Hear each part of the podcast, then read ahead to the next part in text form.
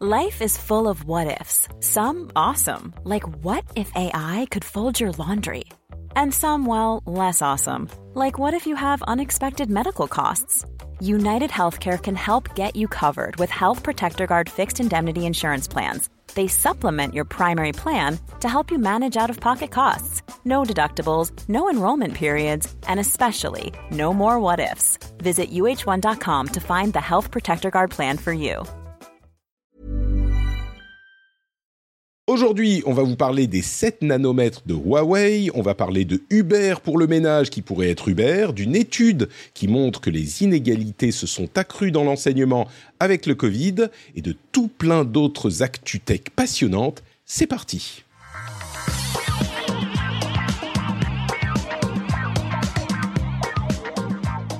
Bonjour à tous et bienvenue dans le Rendez-vous Tech, je suis Patrick Béja et nous sommes en septembre 2023, c'est l'épisode numéro 530 et je suis ravi de recevoir pour cet épisode animé Cédric Ingrand. Comment vas-tu Cédric?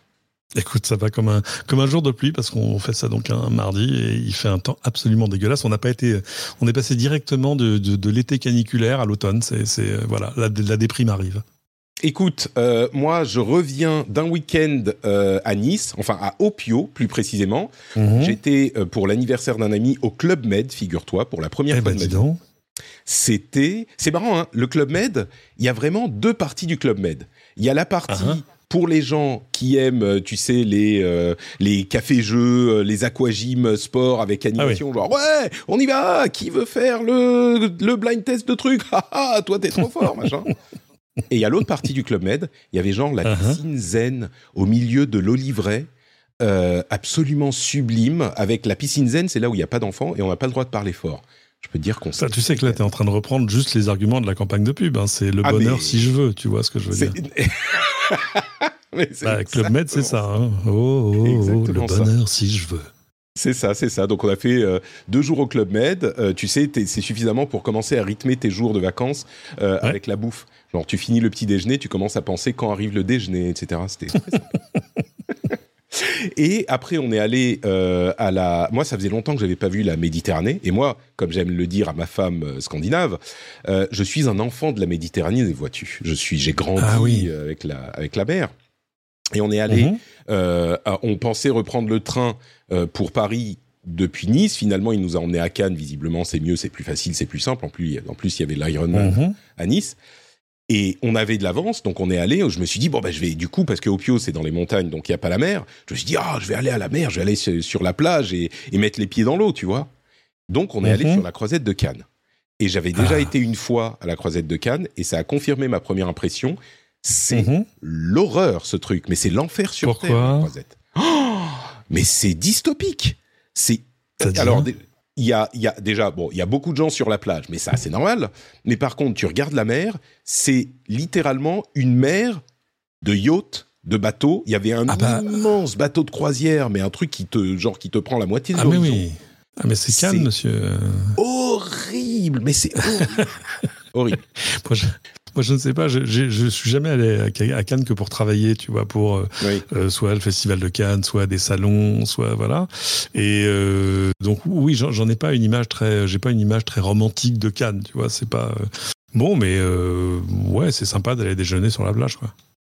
Oui, mais il y a d'autres endroits où tu peux déjeuner sur la plage, tu vois. Euh, Ah, mais oui, bien sûr. dit, euh, je suis originaire de Cannes, je suis totalement d'accord, Patrick. Comme et c'est effectivement, c'est que Hmm. des touristes, que des boutiques de luxe, mais enfin, c'est le, le, le parc d'attractions complètement fake et, et moche. Et enfin, bref. Bon, par contre, après. C'est beau un esprit qui s'éveille parce que c'était juste en train de décrire Cannes. Enfin, tu vois, c'est Non, mais complètement, euh, complètement. Je suis, je, je savais pas. Enfin, si, j'y étais déjà allé une fois pour le boulot aussi, et c'était un petit peu l'impression, mais elle est confirmée. Le Euh, chapitre suivant, c'est tu veux dire que la Tour Eiffel à Las Vegas n'est pas la vraie Tour Eiffel? C'est un peu ça, ouais. Ou alors, euh, les, les Parisiens ne sont jamais montés à la Tour Eiffel, ce qui était vrai pour moi jusqu'à genre. Ah, ce qui pas, est, ce qui est totalement vrai, ça, je, je peux, te- je peux te le raconter. Moi qui suis assez vieux pour avoir fait mon service militaire, j'étais l'un des rares parisiens dans un régiment parisien, et tous les autres étaient soit des Bretons, soit des gens des dom soit etc. Et donc évidemment, euh, la ville de Paris, un, un jour, nous avait offert des tickets pour aller de ça. Et, et c'était la honte totale parce que tous les Bretons, ils avaient bûché, ils connaissaient le nombre de marches, le machin, l'année du truc et tout. Moi, je disais, bah ouais, je sais pas, euh, c'est la Tour Eiffel, quoi. Enfin, tu vois. c'est ça. C'est normal. Alors je crois qu'elle est, elle est en fer, enfin en métal en tout cas. Hein, euh, voilà. Et voilà. Mais mais après, autre fierté française, je suis monté dans un Wigo, figure-toi, pour Ah. venir à Paris. Euh, Mhm. euh, et et j'a- j'attendais, vu ce qu'on en lit sur les réseaux sociaux, on revient un petit peu à la tech, vu ce qu'on en lit sur les réseaux sociaux, j'attendais là, en- là encore l'apocalypse. Je me suis dit, Ouais. ça va être horrible, il va, il va, ça va être. C'était génial. Tu montes dans le train, le train en 5 heures, il t'amène à Paris, c'est Ouais, incroyable. ça, c'est bien. Enfin, Ça, trava- Tu sais, on était à midi à, à Cannes, et là encore, Mhm. bon, euh, bah oui, c'est le TGV. Cinq heures plus tard, on était au cœur de Paris, mais c'est incroyable. On a traversé la France en 5 Bah, heures. Le non, non, mais- mais ça, bien, c'est- ça, magique, hein. siège, machin. C'est- Ça, c'est un truc que le monde nous envie, à part quelques pays, Ah oui. je sais pas, bah, le Japon que tu connais bien. Euh. J'ai une histoire géniale. La dernière fois que je suis allé à Cannes, je suis allé en train, mais je passais par Avignon, j'avais des choses à faire. Et il y a une magnifique gare TGV à Avignon, et on attendait, je sais pas si c'était un TGV, mais enfin un train pour faire Avignon-Cannes. Et à côté de moi, il y avait un, un couple de Japonais, genre la soixantaine, très bien mise, avec un, tu vois, Mhm. joli costume, machin, etc. Enfin, très beau. Les, Ja- les Japonais qui voyagent sont souvent très beaux. Et, et, euh, et arrive l'heure annoncée pays, tu vois. il- et, arrive, arrive l'heure annoncée du train. Et, et le train n'arrive pas. Et, et, euh, La panique. mais si, non, mais non, c'est- voilà. Et c'est- les Français qui sont là regardent l'heure, disent il va arriver. Enfin, tu vois, il n'y a pas d'annonce Ouais. particulière, il n'y a rien sur les panneaux de particulier, mais il va arriver. C'est une question de minutes. Enfin voilà. Et puis il se passe une minute, deux minutes, et là je vois le trouble qui commence à se lire dans les yeux du monsieur japonais, qui a sa, sa jolie petite valise arrosée à côté de lui, et très discrètement, comme si tout le monde le regardait, alors que personne ne le regardait à part moi, il, il va chercher dans sa poche intérieure, il sort le billet de train, et je le vois regarder le billet de train, lever les yeux vers le panneau, vérifier l'heure, rebaisser vers le billet de train, le remettre dans sa poche, mais avec l'air. Il y a un problème. Does not compute syntax error, que se passe-t-il? si t'es japonais, un train qui n'arrive pas à l'heure, c'est qu'il y a eu une catastrophe naturelle majeure et qu'évidemment, on t'a tenu au courant. Du... Et là, il n'y a pas d'annonce, il n'y a rien, etc. Bon, finalement, il est arrivé, mais tu vois, au bout de cinq minutes. Mais, mais je- le trouble, le, le- le visage de ce monsieur, le pauvre, j'avais envie d'aller le voir en lui disant Non, non, mais tout va bien, Gomen Nasai. Eh bien, voyez-vous, bienvenue dans cet épisode de euh, La vie incroyable de Patrick et Cédric euh, qui traverse Qui a pris, la qui France. a- Patrick qui a pris Wigo, donc euh, voilà. C'est Mais c'est bien Wigo, hein, c'est. Ouais, ouais. Oui, bah oui, j'étais surpris, j'étais surpris. Euh, alors visiblement, c'est un peu qui tout double, mais en tout cas, chez nous, ça s'est très bien passé. Euh, et si vous voulez partager encore plus d'histoires personnelles incroyables, on pourra se retrouver à l'IRL du samedi 21 octobre à 16h à Paris, puisque Wow. oui, Messieurs, dames, c'est le grand retour des IRL. Enfin, en tout cas, on verra si on la fera l'année prochaine. Cette année, je reviens en octobre à Paris et on se fait une rencontre.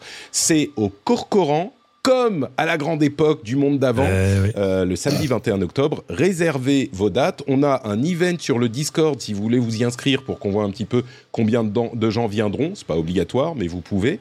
Euh, et on se retrouve donc le samedi 21 octobre à Paris. Notez-le. J'ai le droit Euh, de je- venir. Mais tu es largement encouragé à en, venir, plus, en, évidemment. en plus, ce sera mon anniversaire, donc vraiment. Ah oui? Ah mais alors, ça Le- sera la fête d'anniversaire de Cédric au Corcoran du Sacré-Cœur. Chérie, c'est bon, c'est géré ma fête d'anniversaire. C'est ça, exactement. tu viens avec les enfants, tout, il n'y a pas de problème. On Bah, bien sûr. nos voyages en. Wigo. Mon Dieu. Euh, je voudrais remercier les auditeurs qui ont rejoint le Patreon Manu le Papa Malin, Damien NK4, Mérine Drake et les producteurs Olivier Maury et Stéphane Lioret. Merci à vous tous. Si on a pu parler de nos voyages en train euh, pendant 5 minutes ou 10 minutes en début d'émission, c'est grâce à vous. Donc je ne sais pas si vous êtes content de soutenir cet épisode spécifique, mais d'une manière générale, j'espère que vous êtes content d'être euh, patriote de l'émission. Patreon.com slash rdvtech pour les rejoindre, évidemment. Euh, et puis on va se lancer donc dans les news importantes de l'émission. Un mot pour dire que il n'y a pas des news qui ont vraiment surnagé, donc il y aura peut-être des news non. importantes après le break. C'est un petit peu l'appel d'air avant les événements d'Apple. Mhm. Euh, mais il y aura des news hyper intéressantes après le break. Euh, donc, restez. Mais j'ai choisi des news un petit peu différentes. Genre, il n'y a pas d'IA, il n'y a pas de, de Twitter dans les news de départ. Mais c'est quand même des trucs hyper intéressants et importants aussi. Donc, euh, donc voilà. On va se lancer et on commence donc avec euh, une info intéressante sur les capacités de la Chine à fabriquer des puces modernes et euh, enfin gravées avec euh, une finesse importante puisque Huawei a annoncé des nouveaux téléphones, spécifiquement le Mate 60 Pro et le Mate X5 pliable et qu'ils sont mhm équipé d'une puce qui s'appelle la. Euh, alors attendez, je regarde mes notes. Kirin 9000. C'est la Kirin 9000S qui est mhm. en 7 nanomètres.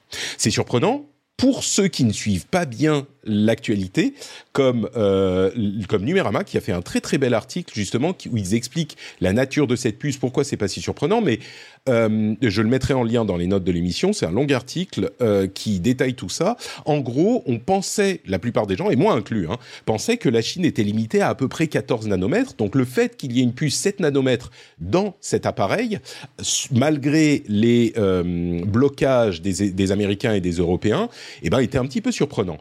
En réalité, c'est pas si surprenant de ça parce que la société à laquelle fait appel Huawei, qui design ses propres puces et ils sont très très bons là-dedans euh, pour le design, mais pour les fonderies, en fait, ils faisaient souvent appel à d'autres sociétés comme TSMC qui utilisent du matériel qui est aujourd'hui bloqué euh, notamment du matériel de ASML, vous savez, la, la, gravure de puces en ultra euh, violet profond, je ne sais plus quelles sont les différentes mhm. nomenclatures, mais il n'y a que ASML, le néerlandais, qui peut fournir des machines pour faire ça. Elles étaient utilisées par TSMC, mais la Chine n'a pas le droit d'en avoir, et donc il se repose plutôt du côté de Huawei, de Huawei euh, sur SMIC, SMIC, qui est entièrement chinois et qui a développé des techniques pour graver effectivement depuis un moment, hein, depuis 2-3 ans, en 7 nanomètres, mais c'est du 7 nanomètres qui est des évolutions de euh, techniques précédentes qui ont un rendement plus faible et donc qui augmentent le prix des puces à l'unité et qui en plus ne pourrait pas a priori être poussé beaucoup plus loin que ça. Donc oui, ils sont capables de faire du 7 nanomètres. Oui, c'est moins surprenant qu'on aurait pu le penser. Et euh, oui, c'est pas forcément un truc qu'ils vont pouvoir pousser beaucoup plus euh, pour accéder aux 5 ou aux 3 nanomètres. Par exemple, on attend les prochaines puces d'Apple gravées par TSMC euh, en 3 nanomètres. Alors les nomenclatures sont pas tout à fait exactes, c'est pas vraiment du 3 nanomètres, mais euh, c'est plus fin que le chiffre plus élevé. Et mhm. donc, ça montre un petit peu aussi que les effets du blocus sont réels, mais euh, poussent aussi la, la, grande question maintenant, c'est est-ce qu'ils vont réussir à aller plus loin sans les technologies occidentales? Et ça, personne n'a vraiment la réponse. Mais ils peuvent déjà aller à cette euh, finesse de gravure. Il, serait étonnant qu'ils n'y arrivent pas, en fait. Tu crois? Euh, bah, parce que ils ont des capacités d'investissement à la limite de l'infini. Euh, ils ont, enfin, tu vois, c'est-à-dire que c'est pas comme organiser le blocus de la Corée du Nord. Euh, là, tu as euh, un écosystème, euh, tu vois, euh, tu vas à Shenzhen. Moi, j'ai toujours le, le, le, le, souvenir de ce voyage il y a près de 4 ans maintenant, enfin, juste avant le Covid, où j'étais chez Huawei, justement. Et alors, ils étaient, ils étaient très fiers, hein, parce qu'il y avait déjà le Mate 50, si mes souvenirs sont bons, qui avait déjà une puce Kirin, etc., enfin une puce maison, au design maison. Euh, même si de fait à l'époque c'était TSMC qui les produisait pour eux, mais évidemment en leur coupant euh, le, en leur coupant l'accès à ce genre de fournisseur qui est, qui est crucial. Hein. C'est euh, tu fais pas ce genre de choses d'ordinaire sans TSMC. Comme tu, tu rappelais à SML, je rappelle le truc, j'en ai déjà parlé dans ce podcast. Allez lire Cheap War de comment s'appelle-t-il de Chris. Euh, ah ça y est, ça va me revenir. Euh, de Chris Miller, voilà, Cheap War, qui vous raconte toute l'histoire de la géopolitique au travers de la production des puces. C'est, c'est ça, ça, te renverse la tête. C'est-à-dire que tu croyais que tu savais des trucs, tu savais rien. Et, et euh, non, voilà. Et, euh, et, et là, tout s'explique. C'est-à-dire qu'une fois qu'on a lu ça, le ça, on a compris.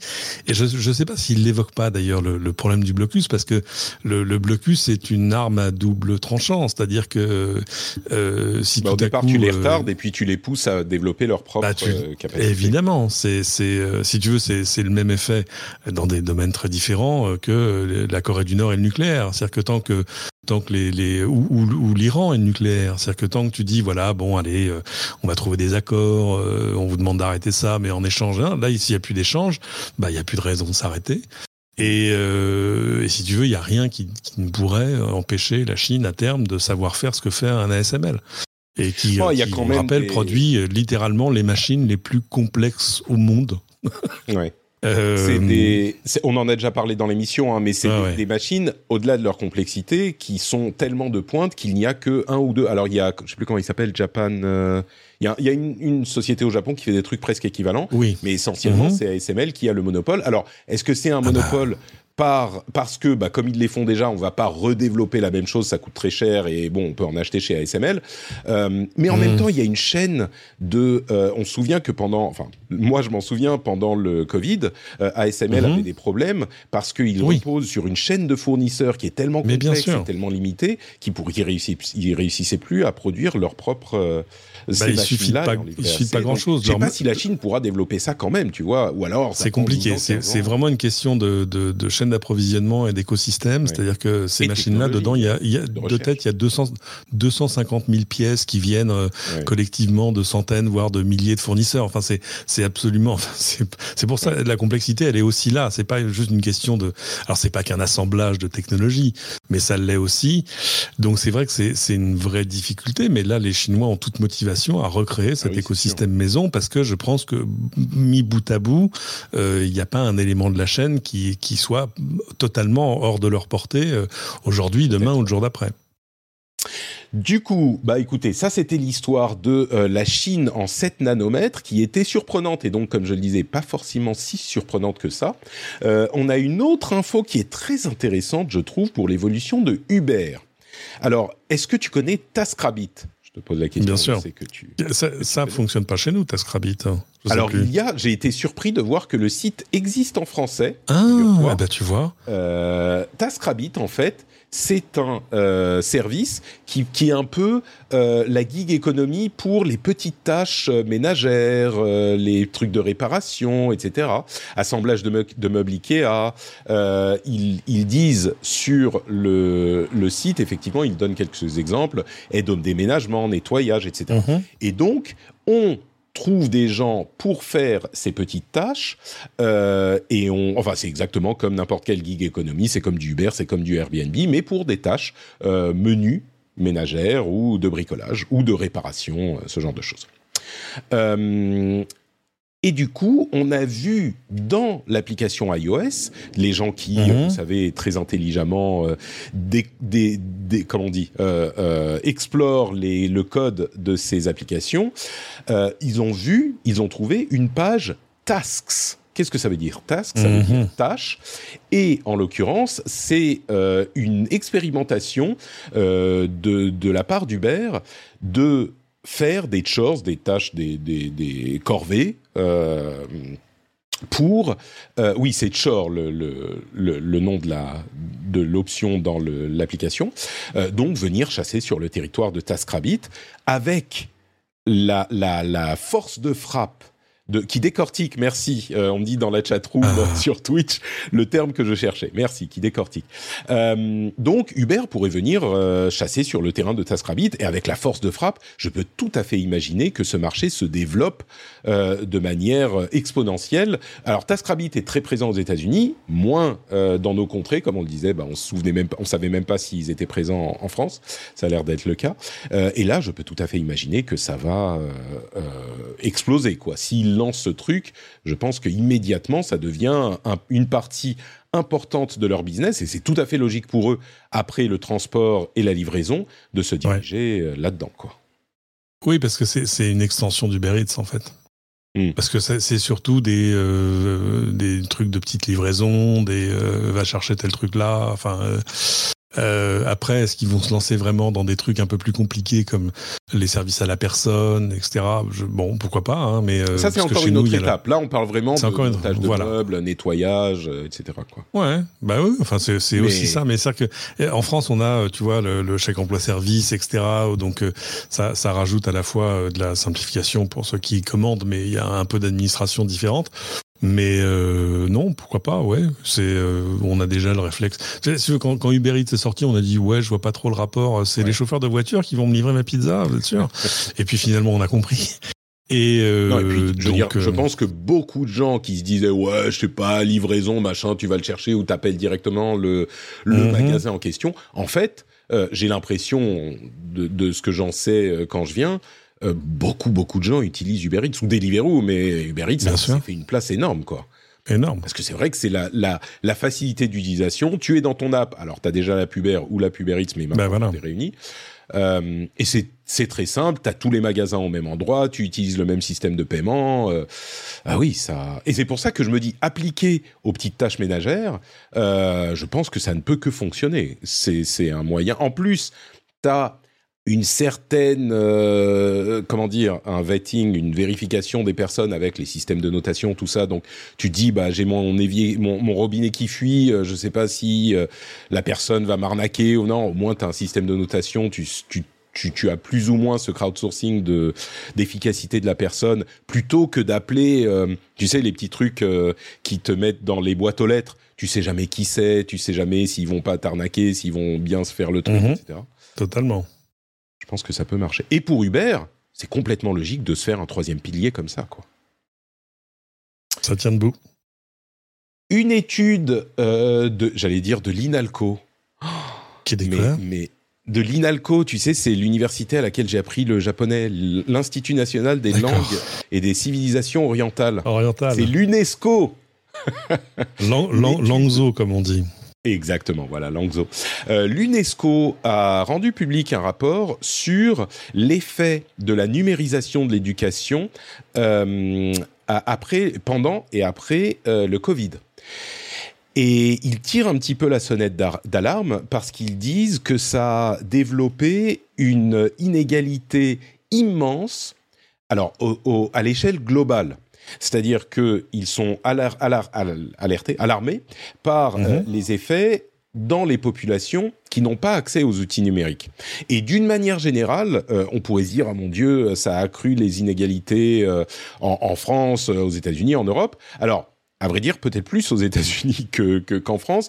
Évidemment que nos pays occidentaux sont touchés, mais essentiellement ce qu'ils disent, c'est que le vrai problème, c'est quand les mesures de de, confinement ont été implémentés, en particulier dans les pays les plus pauvres, eh ben, ça a mhm. eu des effets chez eux, puisqu'il y avait beaucoup plus d'enfants qui n'avaient pas accès à ces outils numériques et qui donc ont euh, eu des retards dans leur éducation, etc. Et donc, les confinements et les fermetures d'écoles ont eu des effets à ce niveau-là également, et donc ils engagent, euh, ils encouragent les enseignants évidemment et les gouvernements à euh, considérer les outils numériques comme un outil à utiliser de manière euh, réfléchie plutôt que mhm. de se diriger vers une numérisation euh, automatique, on va dire, et généralisée de l'enseignement. Pour ces, il y a plein de raisons, hein, mais pour ces raisons aussi, c'est un rapport très intéressant qui sera aussi dans les dans la newsletter. Donc il y, a, deux choses. Hein. Il, y a, deux choses dans cette numérisation. C'est qu'en fait, il y a, d'abord la numérisation des supports. Moi, j'hallucine. J'ai un fils qui vient de rentrer en sixième et qui m'a montré son sac à dos hier. Ça devait faire 14 kilos. Je lui dis, on, est, on est chez les fous là. Et, euh, et puis il y a l'enseignement à distance qu'on a découvert avec le Covid, avec des bonheurs très divers, dirons-nous. Euh, mais mais c'est vrai que ça pose des questions. Euh, J'ai une fille qui est en CM1 et qui là, j'ai appris euh, faire partie d'un programme pilote où on va leur remettre une tablette où il y aura euh, leur support, les bouquins, etc., etc. Alors, j'ai pas encore eu la tablette en main, évidemment, j'attends ça avec impatience.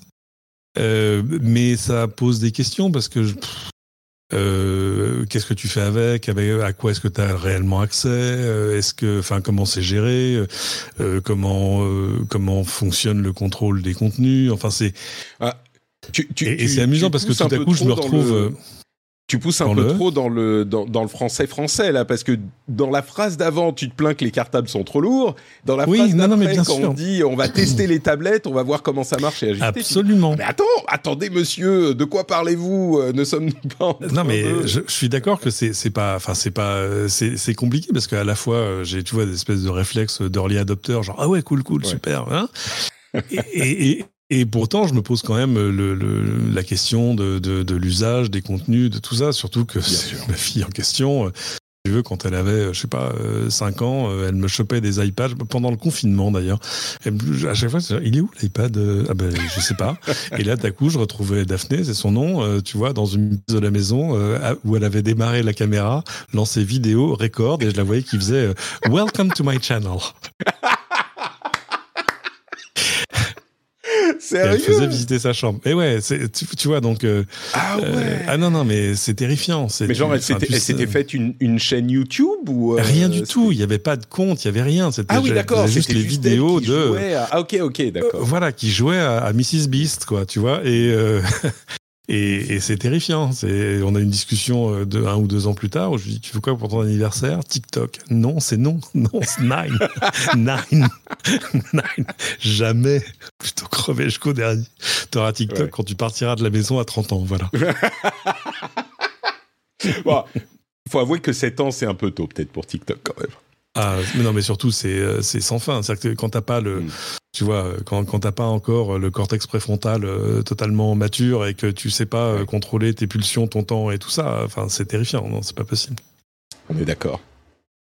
Bon, en tout cas, ce rapport de l'UNESCO est hyper intéressant et il a des conclusions à retenir pour ce qui est de la de la numérisation de l'enseignement et comme je le disais, surtout euh, quand on regarde à l'échelle mondiale. C'est moins le cas euh, dans nos sociétés à nous. Mais... Donc voilà pour les trois premiers sujets. Vous avez vu, on fait relativement rapide parce qu'on en a plein qui vont suivre dans la deuxième partie. Mais en attendant mhm. la deuxième partie, je voudrais vous parler du sponsor de cet épisode, qui est un sponsor qui a déjà euh, sponsorisé un épisode spécial il y a combien de temps? C'était il y a un an peut-être? Un épisode spécial que je vous recommande très chaleureusement, euh, que vous appréciez le sponsor ou pas, c'est l'épisode numéro 434 euh, qu'on avait fait avec euh, Stéphane Le Boisselier sur le métier de pentester. Euh, euh pentester, c'est testeur de hackabilité des sociétés. Stéphane nous avait raconté son métier, la manière dont il va dans des sociétés pour tester de quelle manière on peut se pénétrer dans les systèmes. Et c'est hyper intéressant parce qu'il y a des, des, moyens techniques, mais il y a au moins aussi des moyens de social engineering, etc. Et c'était passionnant. C'était l'épisode donc 434, sponsorisé par le sponsor de cet épisode, NordVPN. Donc vous voyez, sécurité informatique, métier de pentester, c'était super logique. Et donc, ils reviennent, nos amis de, NordVPN, pour sponsoriser cet épisode et pour que je vous parle de leur produit, euh, qui est évidemment hyper intéressant. Alors, il y a deux parties au produit. Il y a le VPN d'une part et NordPass, le gestionnaire de mots de passe, d'autre part. Et je voudrais vous parler des deux très rapidement. D'abord, le VPN. Euh, alors évidemment, NordVPN, ils n'ont pas d'archivage de données, ils gardent pas vos logs, etc. Ça c'est évident. Mais il y a aussi des fonctionnalités un peu moins connues que j'adore, comme le split tunneling. Est-ce que vous savez ce que c'est que le split tunneling? En fait, c'est la possibilité de partager la connexion entre une partie avec VPN et une partie sans VPN. C'est-à-dire que vous pouvez lancer le VPN sur votre ordinateur ou sur, votre Mac ou votre PC, et il est bien sûr disponible sur euh, portable aussi, hein, iOS, Android, etc. Mais euh, vous pouvez donc lancer sur votre Mac ou votre PC le VPN en disant le VPN ne s'applique qu'à telle et telle application. Donc vous pouvez l'avoir qui tourne tout le temps. Sur euh, un navigateur, bah, vous naviguez normalement. Sur un autre navigateur, quand vous le lancez, vous passez par le VPN. Je trouve ça hyper pratique de pouvoir choisir les applications qui sont dans le VPN ou pas. Il y a une autre fonctionnalité que je crois que j'ai vue nulle part ailleurs, c'est le mesh networking. C'est vraiment étonnant. Le mesh networking, c'est la possibilité de créer un réseau local, mais pas local. c'est vraiment étonnant. franchement, c'est vraiment étonnant. C'est-à-dire que ça te crée un VPN, c'est Virtual Private Network privé, donc un VPN privé mhm. entre tous tes appareils qui se voient comme s'ils étaient sur un réseau local. C'est hyper euh, malin et ça permet notamment, franchement, je n'ai jamais partagé un fichier plus facilement de ma vie entre mon euh, téléphone et mon ordinateur. C'est toujours une galère, on passe par euh, un partageur de fichiers, par un machin. Là, tu actives le mesh networking euh, sur, tes, sur tes deux appareils et tu glisses, tu mets, tu choisis un fichier sur ton téléphone, pip, il apparaît sur ton sur ton euh, sur ton ordinateur. C'est hyper pratique et ça permet de faire énormément d'autres choses. Hein. Mais rien que pour le partage de fichiers, c'est vraiment super cool. Et c'est la manière dont NordVPN, je pense que ils ont compris que juste être un VPN, euh, c'était pas suffisant et ils continuent à, à innover, à essayer d'ajouter des fonctions euh, pour que pour être le VPN que les gens vont choisir. Et celle-là, franchement, je l'ai trouvée hyper intéressante et hyper intelligente. Mais il y a d'autres trucs intéressants chez NordVPN. C'est en dehors du VPN, il y a aussi NordPass qui est un gestionnaire de mots de passe. Et j'imagine que vous connaissez les gestionnaires de mots de passe. Eh ben, vous savez que on a tous besoin d'un gestionnaire de mots de passe. Franchement, aujourd'hui, euh, utiliser Internet sans gestionnaire de mots de passe, c'est un c'est un peu suicidaire. Et c'est honnêtement le truc que je ne recommande à absolument personne. Euh, gestionnaire de mots de passe, c'est indispensable pour naviguer sur Internet. Sinon, euh, on se retrouve avec des trucs où on utilise le même mot de passe euh, partout. Euh, on est systématiquement en train de faire des mots de passe comment de, de, mauvaise qualité, etc., etc. Donc, ils ont une offre pour le gestionnaire de mots de passe également. Et vous pouvez, enfin, vous pouvez prendre l'offre avec avec VPN et gestionnaire de mots de passe. Et comme on a, enfin, le VPN, c'est comme une assurance, quoi. Il y a, y a, des gens qui vont vous dire, ouais, on n'en a pas besoin souvent, machin. C'est, c'est pas faux. ça, mais non, mais c'est pas vrai non plus. C'est pas vrai non plus parce que quand tu es, alors en fonction de là où tu es, les euh, Wi-Fi ouverts d'hôtels, euh, de, d'aéroports, de machin, quand on a besoin, t'es bien content de l'avoir eu parce que oh c'est, comme, c'est comme l'assurance. Le jour où t'en as besoin, si t'en as pas une, bah t'es bien dans la merde. Là, moi, j'ai toujours un VPN dans ma poche euh, pour le cas où j'en ai besoin. Et comme j'ai le VPN et que j'ai besoin aussi du gestionnaire de mots de passe, bah, je me dis autant euh, faire les deux. Et en plus, là, vous me voyez venir avec mon offre promo il y a, si mhm. vous allez sur nordvpn.com slash rdvtech, rdvtech, hein, nordvpn.com slash rdvtech, ben, il y a une offre euh, spéciale, enfin une offre, une offre promo incroyable. Alors, je crois que vous pourriez la trouver ailleurs aussi, mais euh, euh, je suis même pas sûr, remarquez. En fait, c'est si vous prenez deux ans, vous avez 68% de réduction. Quoi? Alors, 68, incroyable 68% de réduction. 68% plus Monsieur Ingrand, ce n'est pas fini. Trois mois gratuits. Bon, tout ça pour dire que au final, ça vous coûte euh, 3,99€ par mois pour le VPN et NordPass ensemble. Ça, c'est si vous prenez les deux. Et en plus, vous êtes remboursé euh, pour euh, vous êtes remboursé, euh, satisfait ou remboursé pendant 30 jours. Donc, il n'y a aucun risque à, prendre l'abonnement. Le, si vous aimez pas, bah, au 30 jours, vous êtes remboursé. Donc, et si vous commandez maintenant, si vous commandez maintenant un, ce service magnifique de couvert en inox, c'est ça. Pardon. Euh, bon, plus sérieusement, euh, les deux choses que Mais c'est une belle offre. vous reteniez, euh, les deux choses que je veux que vous reteniez, c'est si vous avez, si vous voulez un VPN avec un gestionnaire de mot de passe, c'est franchement un truc à faire, comme on a besoin des deux. Donc, nordvpn.com slash rdvtech et allez écouter le, le rendez-vous tech 434 sur le métier de pentester qui était aussi euh, sponsorisé par eux. Donc euh, c'est un épisode intéressant à écouter. Et donc, merci, un grand merci à NordVPN euh, de sponsoriser l'épisode. On, me dit dans la chat room mention collaboration commerciale. Ah bah oui, carrément, c'est exactement ça. Ah bah. Mais je pense que ça, tu dis l'épisode est sponsorisé, c'est clair. Hein, je pense pas qu'on. oui, non, je voulais juste vous parler d'un truc que j'ai découvert. Euh, Donc voilà, Merci à NordVPN, nordvpn.com slash rdvtech. Et vraiment, ces petites fonctionnalités, je pense qu'elles vous plairont. On, se demande, on se demande où on serait euh, YouTube et les podcasts sans NordVPN quand même dans l'ensemble. quand on quand on parle du marché, enfin je veux dire du côté business de tout ça, c'est euh, voilà. Qui sont euh, habitués des, des podcasts, on est d'accord. Mais même sur, enfin sur YouTube, ils sont partout. Hein.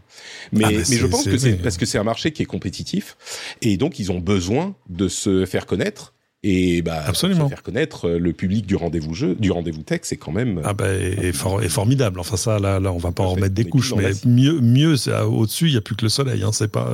et, et euh, c'est vrai. Et, et euh, c'est intéressant parce que le, le c'est intéressant parce qu'en plus c'est un produit qui se, qui se, qui marche bien avec ce type de de, de, marketing. Tu vois ce que je veux dire? D'abord parce que tu, tu, recommandes, tu recommandes un produit, et puis parce que celui qui écoute là, qui n'a pas de VPN, qui se dit c'est vrai, ça fait longtemps que j'en parle, ça fait longtemps que je me pose la question de savoir, ah, il y a gestion de mots. Ah, et là, c'est du direct action, comme on dit en marketing. C'est tout à coup, tu cliques, tu machin, il y a une réduction. voilà. Et, c'est aussi pour ça que NordVPN est, est très présent. Mais c'est vrai que oh, moi, je serais, je serais curieux de voir leurs chiffres, d'abord ah en bah. termes de nombre de clients, et puis de ce qu'ils investissent en, pub, en marketing. Ah bah, mais ils les investissent sur, sur les meilleurs supports, donc on peut pas leur en vouloir. et, et, puis, euh, je pense que pour ce genre, bon là, on a un petit peu quitté la partie sponsor, mais en, même temps, on y est encore. Euh, mm. Pour un quelqu'un qui cherche un VPN et qui connaît pas le marché, tu vas dire lequel je vais choisir. Donc, tu entends Patrick Béja qui dit bah celui-là je lui fais confiance parce qu'il y a quand même de ça aussi quoi. Je suis allé regarder euh, comment ils fonctionnent, comment leur politique de de données, etc. Donc si je vous le recommande, évidemment que c'est un sponsor, mais je suis aussi allé regarder derrière et donc je pense que les gens qui euh, vont aller chercher un VPN, ils savent pas lequel choisir, ils ont pas envie de s'emmerder à faire les recherches. Ils disent bon bah Patrick a dit que c'était bon, allez, je vais faire celui-là, et c'est pour ça qu'il me paye pour vous en parler. Euh, c'est la prescription qui est comme beaucoup de, euh, mais beaucoup de sponsors de podcasts, ça marche sur la prescription, mais encore plus ce genre de produit, je crois, parce que euh, on pourrait parler du business des VPN, mais j'imagine qu'il y a plein de choses à dire sur euh, la marge et les réductions qu'ils offrent et la manière dont ils font fonctionner les services, les gens qui les prennent par sécurité, qu'ils étudient. Il y a plein de choses mhm. super intéressantes à dire, mais du coup, cette partie, c'est clair qu'il compte sur la, la personnalité et la relation qu'on a avec notre audience pour que ça fasse prescription, quoi. C'est évident. Mais évidemment. Donc voilà, bon, bah maintenant on referme la euh, partie discussion sur le business des podcasts et des VPN et sur le sponsor. Donc j'en remets une petite couche, nordvpn.com slash rdvtech. Et franchement, ils en ont pour leur fric, hein, parce que c'est la plus longue promo que j'ai Oui, je, pense que c'était voilà. intéressant, j'espère. Je, je, vous donnerai mon IBAN à moi, hein, parce que... Pardon. Ça va. C'est une, incise, une incise, mais ça, ça permet de changer de sujet. Si le business des podcasts vous intéresse, je vous recommande un épisode de cette semaine du podcast quotidien du Wall Street Journal qui euh, revient sur Spotify, qui a investi un milliard de dollars dans les podcasts, racheté Joe Rogan, racheté machin, et, et euh, qui là maintenant est en train de bon de, de, de rationaliser un peu tout ça parce que il n'y a pas derrière le business qu'ils qui attendaient. Enfin, en tout cas, ils, ils ont pas réussi à trouver encore la martingale. Mais j'ai appris un truc qui moi m'a fait tomber de ma chaise qui est une image parce que je l'ai écouté en voiture, euh, c'est que ils ont racheté une, boîte de podcast bien connue qui s'appelle Gim, qui s'appelle Gimlet. Gimlet. Euh, qu'ils ont racheté, euh, je crois, 280 millions. Enfin, tu vois, pour un éditeur de podcast qui avait 3 ans, 4 ans. Et, et, euh, et, dedans, il y avait des témoignages de, de gens de chez Gimlet qui disaient bah ouais, au début, on nous a dit non, non, en fait, allez-y, c'est bon, faites les meilleurs contenus. Money is no object, tu vois ce que je veux dire. Allez-y, c'est bon. Et ils ont fait des podcasts. J'aimerais bien savoir de, de quel podcast il s'agit, dont certains épisodes podcast audio, hein, Certains épisodes coûtaient 250 000 dollars à produire. Incroyable. 250 000 dollars. T'imagines, toi, toi, tu fais trois saisons du rendez-vous tech ou de quatre. Enfin, Avec 250 000 Ah oui, oui, ça, ça, ça paye Facile. Une certaine... Euh, oui, ça paye même, euh, quelques Même avec les charges, hein, je veux dire, euh, voilà, c'est voilà, 250 000 dollars. C'est marrant parce que, alors d'une part, euh, j'avais à la fin de l'émission euh, une partie sur les podcasts et sur euh, Spotify spécifiquement parce que c'est intéressant. Ils sont en train d'expérimenter avec des trucs de d'audiobook, des, des, des fonctionnalités premium, etc. Mais mais mhm. oui, on est en train d'arriver à un moment où Spotify. Bah, je mettrai du coup dans la newsletter cette cet article du Wall Street Journal dont est sans doute tiré le, le podcast. Fort ils font un petit peu le bilan. Mmh, et c'est mmh, hyper mmh. intéressant. Et il y a clairement un truc sur lequel ils ont fait un pari, qui était un pari bah, intéressant hein, de, de, de, de, Spotify, qui était on n'a pas le contrôle sur le contenu, sur euh, le, la musique, et il faut qu'on ait des revenus additionnels. Le podcast, c'est complètement en phase avec notre métier, notre cœur de métier qui est l'audio. Donc on va y aller à fond et on va essayer de devenir le YouTube, la seule destination du podcast. Clairement, ça n'a pas marché. Euh, et là, on arrive donc à ce bilan où on voit combien ils ont dépensé et qu'en fait, ils n'ont pas réussi à s'approprier le marché du podcast. Ce qui est, bon, moi, je pense pas que ça soit une si mauvaise chose, évidemment. Euh, mais au-delà de ça, ça ne veut pas non plus dire qu'ils n'ont pas du tout réussi dans le podcast. Il y a une progression ah qui est constante, euh, ils, ils, ont une part de marché importante et ils continuent dans le podcast. C'est pas qu'ils abandonnent. Ah ouais, non, bien sûr, ils sont devenus une destination. Euh, moi, il m'arrive couramment d'écouter des podcasts sur Spotify. Enfin, c'est pas. Euh, non, non, c'est intelligent de leur part. Mais un truc qui était intéressant à noter, c'est que beaucoup de gens se sont plaints. En fait, l'un des trucs dont ils sont plaints, c'est que euh, leur podcast avait énormément perdu d'audience euh, en passant en exclusivité, évidemment, sur, sur Spotify. Ah Et ça, c'est un truc qui est très euh, spécifique à l'industrie du podcast, c'est que le podcast, c'est comme le mail, c'est pas un truc qui est captif, c'est pas un truc qui est centralisé, et tu ne peux plus aujourd'hui, vu la manière, enfin a priori, hein, vu la manière dont c'est construit le podcast, tu peux plus devenir le YouTube du podcast et être la destination centralisée du podcast. C'est pas possible.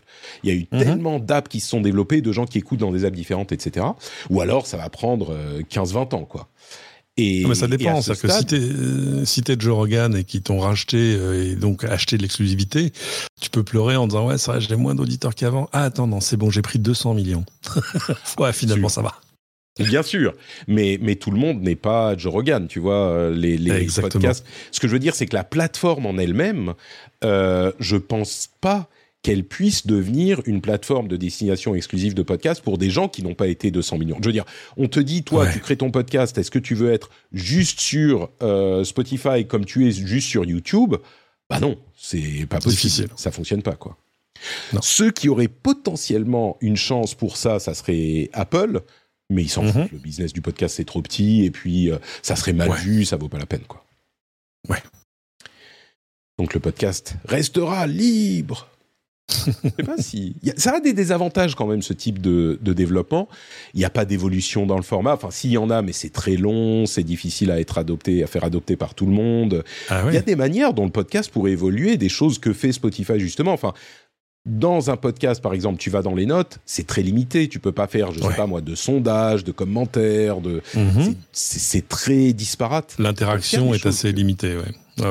Et donc, on est obligé d'aller interagir euh, sur Twitter, sur Discord, euh, etc. Donc, euh, peut-être que ça serait intéressant de faire un, une émission. Ah mais apparemment, c'est c'est aussi ça leur euh, leur axe maintenant, c'est de dire on va devenir non seulement une destination, mais on va on va donner aux créateurs de podcasts euh, plein d'outils. Alors mm. d'abord, j'imagine une régie publicitaire, c'est pas con parce qu'il y a au moins voilà. Euh, et puis euh, et puis des outils de création, justement, des outils d'interaction, voire même des trucs pour t'aider dans la production de ton podcast. Enfin, tu vois, c'est voilà. Ça, je trouve ça intelligent. je bah, ne comprends pas qu'il n'est pas fait dès le début. Ouais, ouais. Mais il y a plein de sociétés qui font ça et qui pourraient, oui, elles, par contre, se faire bouffer par un gros acteur comme ça. Mais... Exactement. Euh, donc, continuons avec d'autres sujets que je voulais couvrir euh, et qui seront dans la newsletter également, enfin certains d'entre eux. Euh, il y a un article super intéressant de CNBC sur l'utilisation de la réalité virtuelle dans le de la réalité virtuelle, je vais énoncer, dans le domaine médical. Euh, il donne plusieurs exemples. Alors on va pas passer quatre heures dessus, hein, ça sera dans la newsletter, mais il y a plusieurs exemples sur l'entraînement de chirurgiens qui vont faire des opérations en virtuel euh, dans un environnement virtuel pour euh, se préparer à des, opérations réelles, euh, à l'école ou même pour updater leurs connaissances, etc. Et euh, l'utilisation pour des personnes, par exemple, handicapées, qui leur donne la possibilité de bouger, d'évoluer dans des environnements auxquels ils n'ont plus accès ou ce genre de choses et qui peut influencer leur santé mentale. C'est hyper intéressant et c'est alors j'ai vu c'était marrant c'est peut-être un push marketing de, de Meta parce que j'ai vu des pubs dans les métros parisiens uh-huh. sur euh, les médecins qui utilisent la réalité virtuelle avec des appareils méta, comme c'est le cas dans cet article, c'est des MetaQuest. Euh, mm-hmm. Et, ils en font de la pub dans les métros, donc c'est rigolo. Mais, euh, mais, mais c'est hyper, c'est des trucs dont j'avais déjà entendu parler par ailleurs dans les deux domaines, l'entraînement et la thérapie psychologique presque. Et c'est hyper mm-hmm. intéressant. Et, et c'est pas un truc que je voyais se développer vraiment, enfin que j'ai vu se développer. Et là, visiblement, c'est un truc que beaucoup de gens utilisent aujourd'hui. Euh, oui, beaucoup. Hein. Non, non, il y a, y, a, y a, beaucoup de boîtes, il y a beaucoup, pas mal de boîtes françaises d'ailleurs sur ce, sur ce marché-là. Euh, c'est un truc très B2B. Hein. C'est vraiment, ça s'adresse euh, aux facs de médecine, euh, aux services de chirurgie, etc., pour arriver à, à simuler des opérations en amont, à s'entraîner à des gestes, etc., etc. Mais euh, c'est intéressant parce que ces campagnes de pub Facebook, elles sont, euh, enfin, je suis désolé, ça fait un peu pitié parce que ils essaient de te montrer le futur, mais en fait c'est un truc qui existe déjà et tu dis mais ah donc c'est pas ça le métaverse non plus. Euh, je, je, voyais sur Twitter euh, un garçon coutumier du genre qui disait non non mais attendez le métaverse 2.0 est en train de se dessiner. oui. Alors alors écoute écoute chérie on se rappelle. C'est pas mal. Mais, mais c'est hyper intéressant, effectivement, parce que pour des trucs comme des opérations chirurgicales, euh, bah t'as pas, enfin tu peux t'entraîner sur un animal ou sur j'en sais rien, tu vois, mais vraiment pour te familiariser avec les procédures, évidemment que c'est pas la même chose, mais pour commencer à te familiariser avec le truc et euh, te, comment dire, avoir moins de surprises et de chocs et de, de, bah, justement de manque de familiarité quand tu y es pour de vrai, bah c'est formidable. Donc c'est et, et la partie sur la thérapie euh, pour des personnes handicapées est hyper intéressante aussi. Mais comme tu le disais, comme on le disait, comme on dit dans la chatroom, c'est des trucs qui existaient depuis longtemps, quoi. C'est pas, enfin, qui bah commençaient à être développés il y a longtemps. C'est pas Meta qui l'a amené. Mais d'un autre côté, Oculus, bah, c'est les leaders dans le domaine. Ils sont un petit peu, ils sont pas les seuls, mais pas loin. Et c'est eux qui continuent à mhm. pousser ça. Alors c'est peut-être pas le métavers, mais c'est des utilisations. On sent que les utilisations sont en train de se raffiner, quoi. On voit à quoi ça sert vraiment aujourd'hui. Et c'est ça qui est intéressant. Oui, oui. Mais ça reste un truc pour l'instant très B2B. Oui, bien sûr. Ah bah complètement. Voilà. Complètement. Il y a un article hyper intéressant sur Numérama sur le WorldCoin. Le, le WorldCoin, c'est euh, un projet crypto Web 3.0 euh, qu'on voit passer régulièrement, sans doute en grande partie parce qu'il est euh, poussé par Sam Altman, qui est le fondateur et le type qui est derrière OpenAI aujourd'hui, donc euh, ChatGPT, etc. Et je, je trouve jamais d'endroit pour en parler. Donc là, je vais en parler deux secondes, mais encore une fois, allez lire le long article d'Orgate que, dans, que je mettrai en lien dans la newsletter. c'est hyper intéressant, un petit peu inquiétant. C'est un projet de différents facettes crypto, mais dont l'une des facettes est l'idée de prouver le fait qu'on est une personne, une preuve d'humanité. Et comment ça fonctionne? Bah, Il y a une sorte d'orbe, de, machine sur laquelle, à, laquelle on va présenter notre iris, qui va prouver, enfin qui va voir que c'est bien une vraie iris par une machinerie compliquée, et qui va vérifier que notre iris n'a pas déjà été enregistrée dans la base de données et qu'une fois qu'elle est enregistrée, elle va attribuer à notre portefeuille crypto, enfin à notre identité crypto, une preuve d'identité humaine.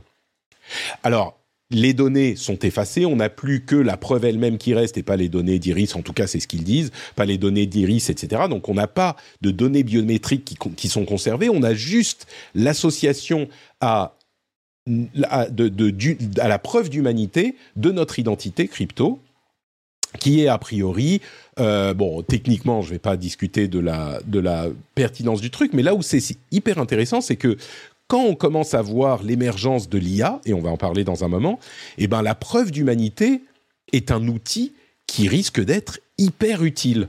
Et donc, ce moyen de le faire, je ne sais pas si c'est le bon, mais je pense que euh, ça serait pas trop mal d'avoir une preuve d'humanité quelque part. je ne sais pas comment, mais une preuve d'humanité quelque part sur, pour les uh-huh. interactions sur le net, évidemment, euh, à terme.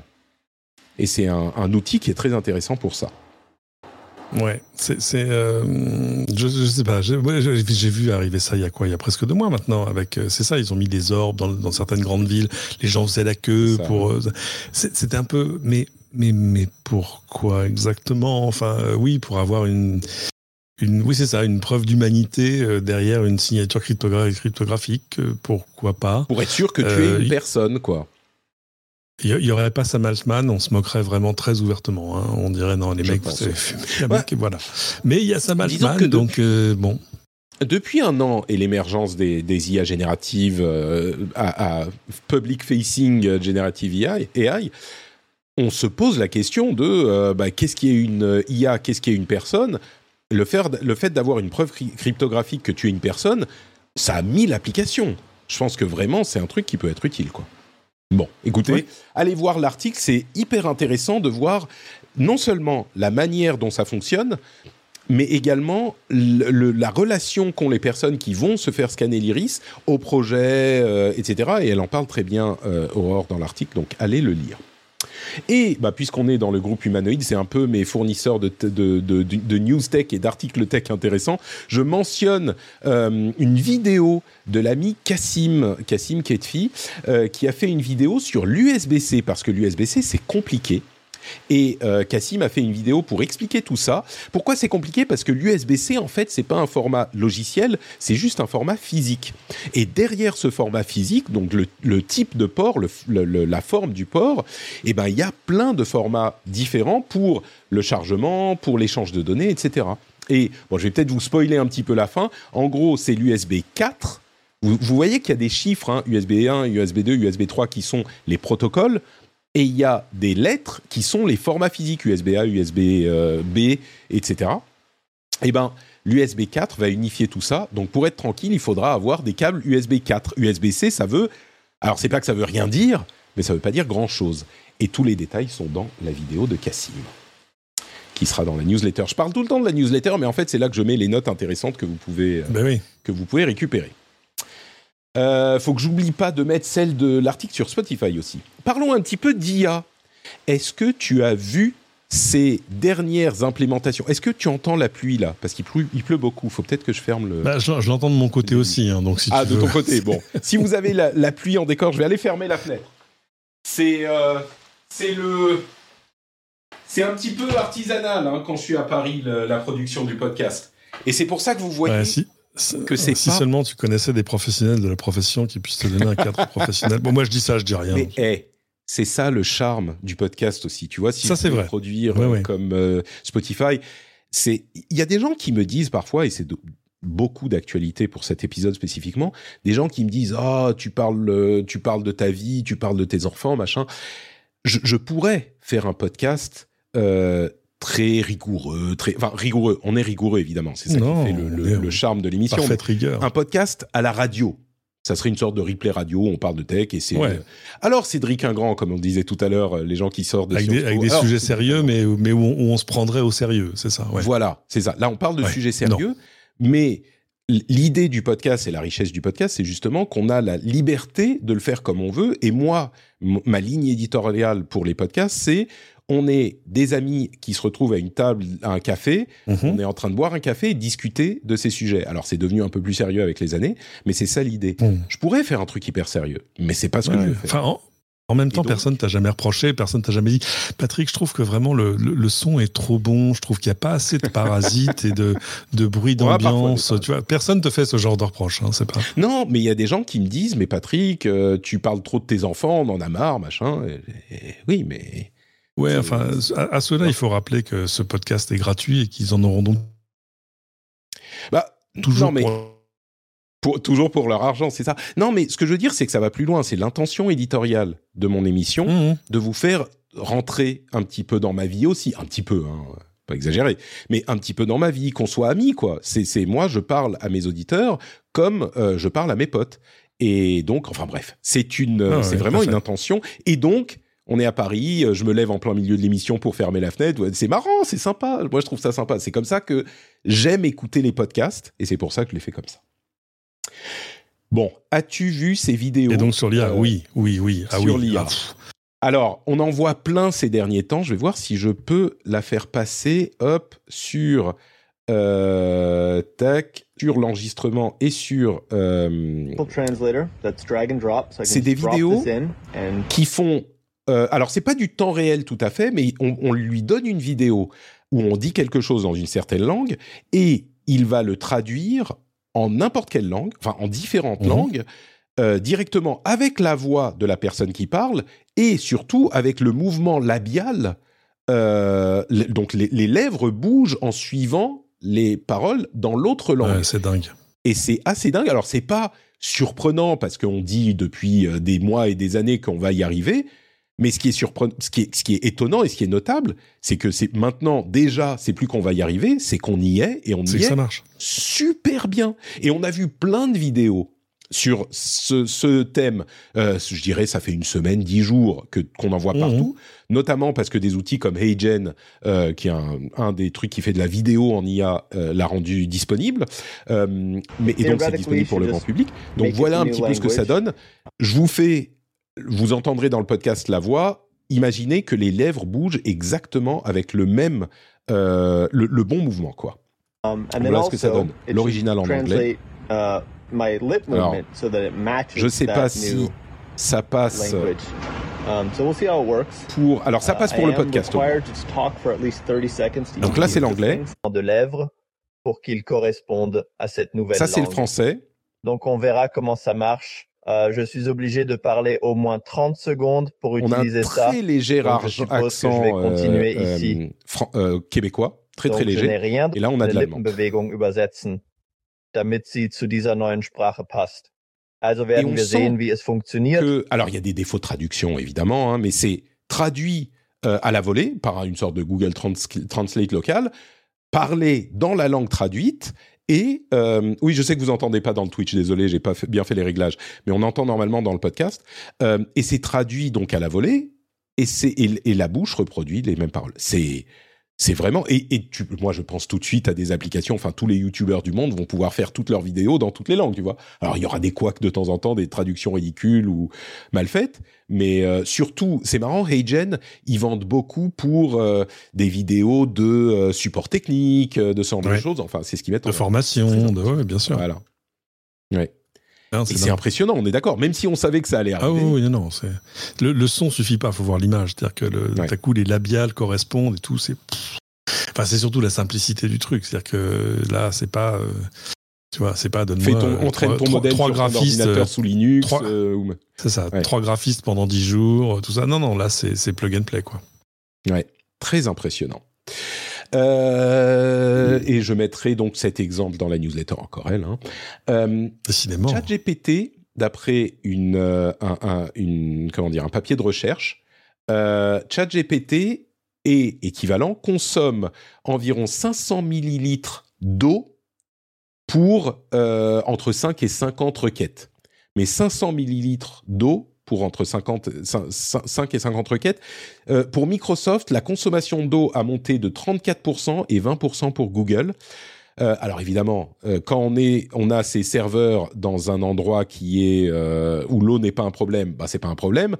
Mais il y en a beaucoup qui ont des serveurs dans des endroits où il n'y a pas beaucoup d'eau et évidemment ça pose des problèmes. Alors ils y travaillent. Je crois que c'est pas il, il faut pas prendre le truc comme un truc alarmiste énorme, mais faut le noter quand même. Enfin, 34% de consommation d'eau en plus, c'est énorme, quoi. Énorme. C'est plus d'installations. Hein. C'est pas les mêmes installations qui se sont mises à consommer beaucoup plus.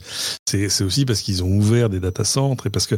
Mais, mais euh, je suis, je suis un peu gêné par le par l'espèce de règle de 3 parce qu'en fait, c'est le c'est l'énergie, on va dire, c'est l'empreinte le, le, euh, énergétique euh, et de, en ressources utilisées pour entraîner les, le moteur. C'est pas c'est pas un truc mécanique euh, où ça utilise un demi-litre d'eau à chaque fois que tu fais des requêtes. Non, on a divisé ce qu'il a fallu par le nombre de requêtes pour. Mm. Mais, mais c'est comme ça qu'on arrive. Souviens-toi des fameux trucs où on dit voilà, où on donne l'empreinte, l'empreinte carbone d'un gigaoctet de données. Mais ça c'est le truc qui est absolument impossible à mesurer et que c'est une question de contexte aussi. C'est-à-dire qu'en fait, ça, ça dépend de là où ça a été fait. Et là, il parle de l'Iowa. Bon, très bien. Euh, ton empreinte, elle dépend pour l'essentiel, parce que c'est ça, c'est surtout ça, de là et comment ton énergie est, est, est générée. Donc, euh, ils ont, c'est très simple, hein, allez mettre tous vos tous vos data centres euh, au Québec, ils seront, ils seront euh, alimentés à 96% par de l'hydro par des, par des, par des barrages. Enfin voilà. Donc, donc c'est, je, je suis gêné par la. adaptation à faire, quoi. Ouais, je, je suis oui, d'accord. On, on, aurait plus vite fait, on aurait plus vite fait de dire que Microsoft a déployé 34% euh, de plus de puissance de calcul euh, dans ses data centres sur l'année écoulée. Ok. Voilà, ça, ça me va. Euh, et puis après, on peut se parler de l'empreinte et de, de l'opportunité de s'installer euh, à un endroit A plutôt qu'à un endroit B. Mais te dire 50 requêtes ou plutôt 5, enfin, ça, ça c'est quand même de, le, c'est de la. Ouais, l'amplitude est, quand même de 5 à 10, de 5 à 50. C'est ça. Euh, voilà, c'est, c'est de l'arithmétique amusante, quoi il faut pas non plus penser que les modèles, ça y est, ils sont entraînés et c'est terminé, on va plus avoir besoin de les entraîner. Tu vois, l'entraînement ne s'arrête jamais finalement parce qu'il y a toujours ah oui, bien des, sûr. des, nouveaux modèles à faire, plus de données, etc. D'ailleurs, euh, à propos de plus de données. Euh, Sam Altman, encore lui, a annoncé une conférence OpenAI en novembre euh, à San Francisco avec une keynote à la Apple, à la Google, à la machin. Ouais, une, une, conférence développeur. Développeur, oui, mais enfin, une conférence développeur, euh, on sait bien qu'il va annoncer. Par exemple, je serais pas surpris d'avoir ChatGPT euh, GPT 5 là, tu vois, qui serait annoncé. Ouais. Euh, et donc voilà, quand on parle d'entraînement, bah il y en a plein quoi. Mm -hmm. Amazon demande désormais à ses auteurs de euh, préciser s'ils utilisent de l'IA dans le contenu de leurs livres. Bon, c'est encore une question d'adaptation de, euh, de, de, à ce nouveau monde de l'IA. Bah, il était temps, oui, effectivement, qu'Amazon euh, demande. Évidemment, il y a des gens qui vont essayer de frauder, mais s'ils le font, ils seront euh, punis et bannis, etc. Donc, voilà, désormais, on aura un moyen. Je pense que ça va arriver euh, de savoir si un livre a été généré en partie en utilisant de l'IA.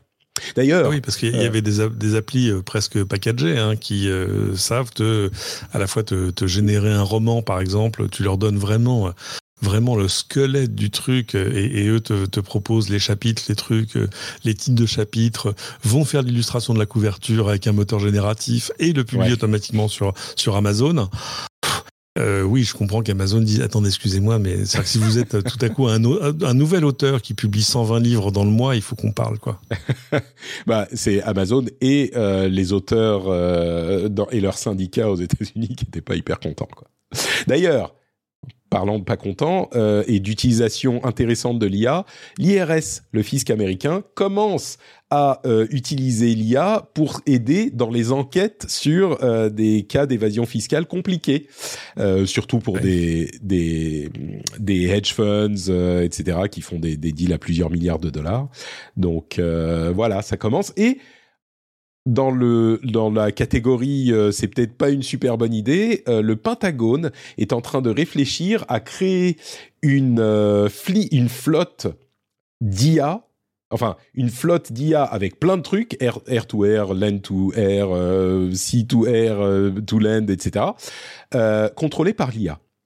Alors, mhm. qu'est-ce que ça va inclure? C'est des petits trucs, hein, genre des petits, des petits, des mini bateaux, genre qu'on pose sur un, sur un, comment comme les trucs qu'on pose sur un lac, tu sais le, lac au canard euh, ici ou là, ça, ça, va des, des, swarms, des, swarms, c'est ça. Et tu dis alors tout ça sera contrôlé par IA, il y aura des drones aériens, des drones euh, maritimes, etc., des tout petits machins, des missiles, enfin. Sommes-nous en train de fabriquer Skynet, quoi? C'est un peu comme à chaque comme à chaque fois, comme je dis toujours, what could possibly go wrong? C'est ça. Et le pire, le pire, c'est qu'ils y réfléchissent parce qu'ils savent que la Chine est en train de le faire. Bah oui. Donc, tu dis, oui, si on le fait pas. C'est euh, toujours la course à l'échalote. Hein. Euh, c'est un peu terrifiant. C'est un peu. Oui, c'est mm. vrai, c'est un petit côté Skynet. Mais, euh, mais en même temps, ils sont forcés d'essayer. Tu vois, c'est le problème quand tu, tu, tu donnes plein d'argent à des gens. Et eh ben, ils créent tous les jouets dont ils ont envie. Les 22 services ciblés par le DMA ont été révélés officiellement. Alors attendez, est-ce que j'ai la liste? Euh, Je sais pas si c'est si important que ça. C'est en gros un petit peu les euh, usual suspects. Hein. And the winner is Instagram, LinkedIn, WhatsApp, Messenger, Google Maps, Google Play, Google Shopping, Amazon Marketplace, euh, Apple's App Store, etc. Ce qui est intéressant, bon, il y en a plus. Ce qui est intéressant à noter, c'est que euh, certains disent euh, oui mais en fait c'est une erreur comme iMessage par exemple ou certains services ah Microsoft ils disent mais non non non nous on devrait pas être inclus. Alors il faudra aller revoir leur leur euh, faut tenter hein. Tu sais c'est genre uh tente mais le l'UE est en train d'étudier euh, les raisons pour lesquelles ils disent bah non nous on devrait pas être inclus dans les gatekeepers. iMessage ça me paraît compliqué quand même de dire qu'ils sont pas un gatekeeper pour la communication sur les, sur les appareils Apple vu leur part de marché. Euh, mais on voit déjà commencer à arriver des euh, outils, notamment chez WhatsApp.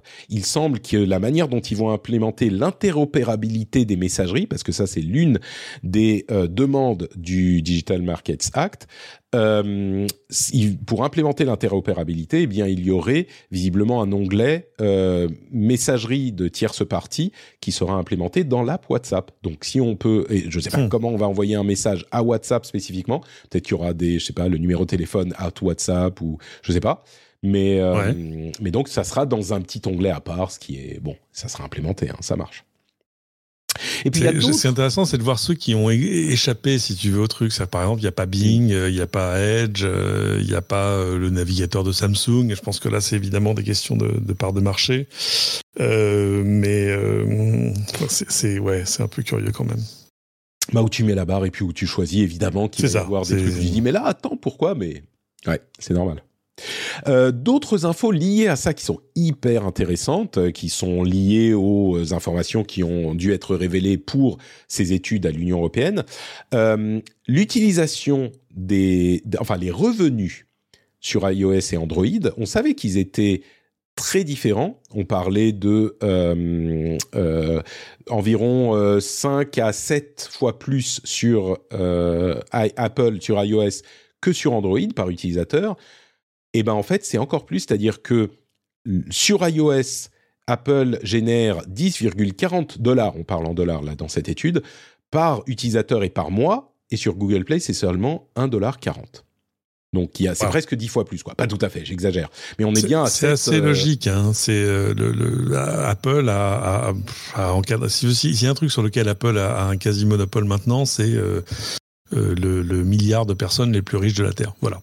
Ouais. les, les, les, six autres les intéressent moins et on voit que évidemment en termes de business ça tient debout.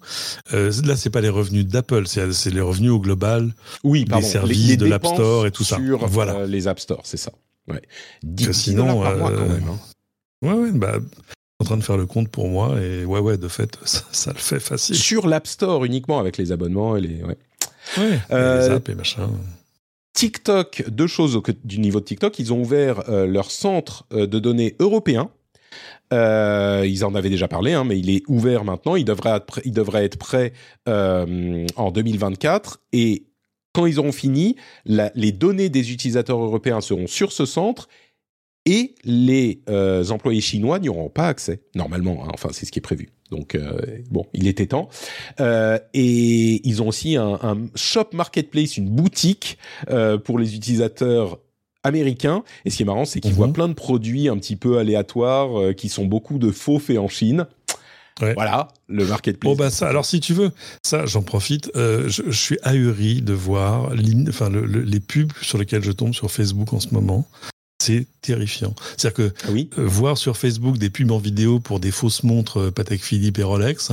Ah ouais ça, ça, Ah oui en disant ouais c'est des réplicas machin. Alors je, je sais que c'est compliqué parce qu'ils ont plein d'annonceurs de machin. J'ai aussi vu un, une, arme avant. Mais ils annoncent que c'est un truc en kit. Oui, enfin, ça n'en fait pas un truc légal. Non, bien sûr, bien sûr, bien sûr. Mais... C'est comme si non, non, mais c'est de la vraie drogue, hein, vous savez. Euh, mais euh, et euh, origine garantie. Je, ne suis pas certain que faire une pub pour une arme à feu soit un truc légal en France. Moi, je je peux vérifier, mais je ferai une capture la prochaine fois. Mais alors, euh, je pense qu'ils ont vu que je suis allé voir quelques vidéos sur des montres, etc. Et donc, tout à coup, ils me sortent des trucs. Donc, c'est vrai, c'est sympa de pouvoir acheter une Patek Philippe pour 600 euros euh, plutôt que pour 120 000. Mais, mais ça n'en fait pas une bonne idée en termes d'annonceurs. Mm. Et euh, bon, je, je pense qu'il y a aussi tout un système où c'est des annonceurs qui sont qui sont here, here today, gone tomorrow et qui changent de nom et qui machin. Bon, oui, mais enfin, n'empêche, là, il y a quand même une, vraie responsabilité. C'est-à-dire que moi, je, je, veux bien faire grâce à, à Meta on dit, quand ils disent attendez, on peut pas être le, le, le, on peut pas contrôler tout ce que les gens publient sur notre plateforme. Non, mais les gens qui donnent de l'argent, oui, ça, je veux dire, là, tu as une responsabilité absolue. Et je, le nombre de trucs qui sont soit des escroqueries patentées, soit du, soit du faux de faux, enfin, euh, des beaux, des très jolis faux. Hein, d'ailleurs, là, j'étais assez impressionné. Euh, mais là, le, le, l'arme de poing, là, je, là, j'ai non, il y a quand même une ligne rouge. Euh, j'ai été absolument ahuri. Je ne comprends pas comment ces gens fonctionnent. Je pense qu'ils ont, mm. euh, ils, sont, ils sont nés après le scrupule, quoi. Eh ben, ils n'ont pas de scrupule à supprimer l'onglet euh, news, l'onglet information en, dans bah différents pays, dont la France. Euh, ils, le, ils vont le supprimer ou le depreciate en décembre 2023. Moi, je l'ai pas chez moi. Je ne sais pas pourquoi. Je l'ai pas, mais vous vous souvenez, il y avait eu un gros push. Il y a eu un gros push euh, pour les des partenariats avec des sites de presse euh, qui, qui étaient euh, présentés sur Facebook, etc. Et ben là, ils ont complètement. Alors, on sait que Facebook se désengage de l'information et de la politique et tout ça depuis un moment, mais là, c'est euh, également une nouvelle étape là-dedans. On parle un petit peu de Twitter avant de presque finir. Euh, bon, juste pour dire un truc sur euh, l'histoire d'Elon Musk qui a coupé l'accès à Starlink à l'armée ukrainienne au moment où ils allaient déclencher une attaque sur la flotte russe. en fait, il semblerait, d'après les dernières infos de euh, Isaacson, qui a publié un livre sur Elon Musk, que en fait c'est pas qu'il a coupé, c'est qu'il n'a pas ajouté la zone qu'avait demandé le gouvernement ukrainien pour pouvoir déclencher cette attaque. Il voulait couler la flotte russe. En fait, c'était il y a un an. Ah ouais, la flotte russe en Crimée, oui. Ouais, c'est ça. Et, et, Elon Musk a dit non, non, je je le fais pas. Alors et parce qu'il avait dit, il avait peur que euh, ça déclenche une euh, apocalypse nucléaire.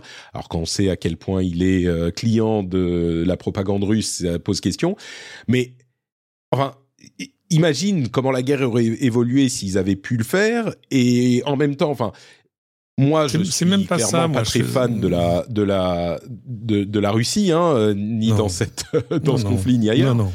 Donc forcément, je suis un peu. Mais même au-delà de ça, le fait que un acteur privé ait un tel pouvoir sur le déroulement d'un conflit armé, qu'on soit pour ou contre, je sais pas si. Euh, euh, tu vois, ça me ça me dérange un peu quoi. Je, je c'est enfin bon. Euh, je, déteste me retrouver dans la position d'être le mec qui va défendre Elon Musk parce qu'à côté de ça, il... enfin bon, bref. Euh, mais euh, mais je, je, peux comprendre l'espèce de position euh, absolument, enfin terriblement inconfortable dans laquelle il s'est retrouvé, parce qu'on rappelle qu'en fait euh, c'est c'est lui au début du conflit en Ukraine qui dit bah non, il faut quand même que les Ukrainiens puissent se défendre. Tiens, je vais je vais activer Starlink et leur donner des dizaines voire des centaines de milliers d'antennes. Et, et là c'est ça a priori ce que raconte Isaacson, c'est qu'un jour les Ukrainiens on m'appeler en disant Vous pouvez étendre la couverture jusqu'à Sébastopol?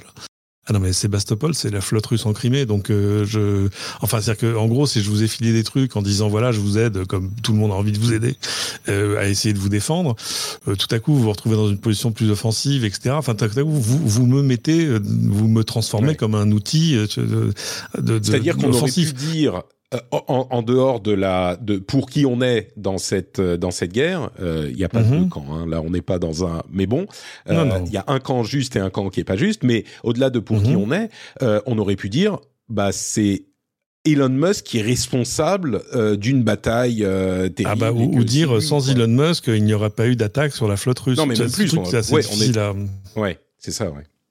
Et, oui, je peux euh, comprendre effectivement que. Tu vois, et là tu tu fais pouce quoi. Attendez, excusez-moi. Euh, D'autant qu'en plus, tu vois, Starlink à la base est un truc euh, purement civil, qui on le rappelle devait être dans l'ensemble plutôt pour des trucs purement stationnaires. Enfin, donc ils, ont ouvert les vannes en disant non mais ok, on va vous aider. C'est à ce moment-là aussi, ils ont dit bon, à, un moment aussi, faudrait, je sais pas, peut-être qu'il faudrait songer à nous payer. Enfin, je sais pas. Enfin, voilà. Et, euh, et oui, il s'est bah, pris une volée de bois vert en disant c'est affreux, t'es dégueulasse, c'est Et le, le, le, bouquin le raconte. Moi, j'attends le livre. Euh, le, le, patron de SpaceX, donc le DG de SpaceX, euh, à un moment, euh, c'est un peu énervé parce que Elon devant ce truc-là a fini par dire non non mais c'est bon, ok, euh, c'est bon, ok, continue à pas payer, c'est bon, voilà, mm. voilà. Et, et, le patron de SpaceX était comme un fou en disant non mais attendez, moi j'avais quasiment le département de la défense qui avait un chèque de 145 millions de dollars à mon nom pour, pour nous dédommager et Elon a dit non c'est c'est bon, ça va, gardez votre argent. euh, donc, je, suis d'accord sur le fait que c'est compliqué. C'est bizarre. En fait, c'est une situation bizarre. C'est bizarre de se retrouver dans une situation où un acteur privé, quel qu'il soit, euh, est, est, amené à prendre ce genre de décision, mais ça n'aurait jamais. Enfin, ça n'aurait jamais dû arriver jusque-là, mais en même temps, si les Ukrainiens n'avaient pas eu avaient, avaient pas eu euh, Starlink au début, je pense que peut-être que l'issue de la guerre aurait pu être différente. Donc c'est c'est difficile de se plaindre que Starlink ait été là, euh, mais euh, en même temps, je, je comprends l'inconfort absolu de la position dans laquelle il s'est retrouvé à un moment en disant attendez tout à coup je deviens enfin je deviens le truc qui drive les drones là stop. Oui.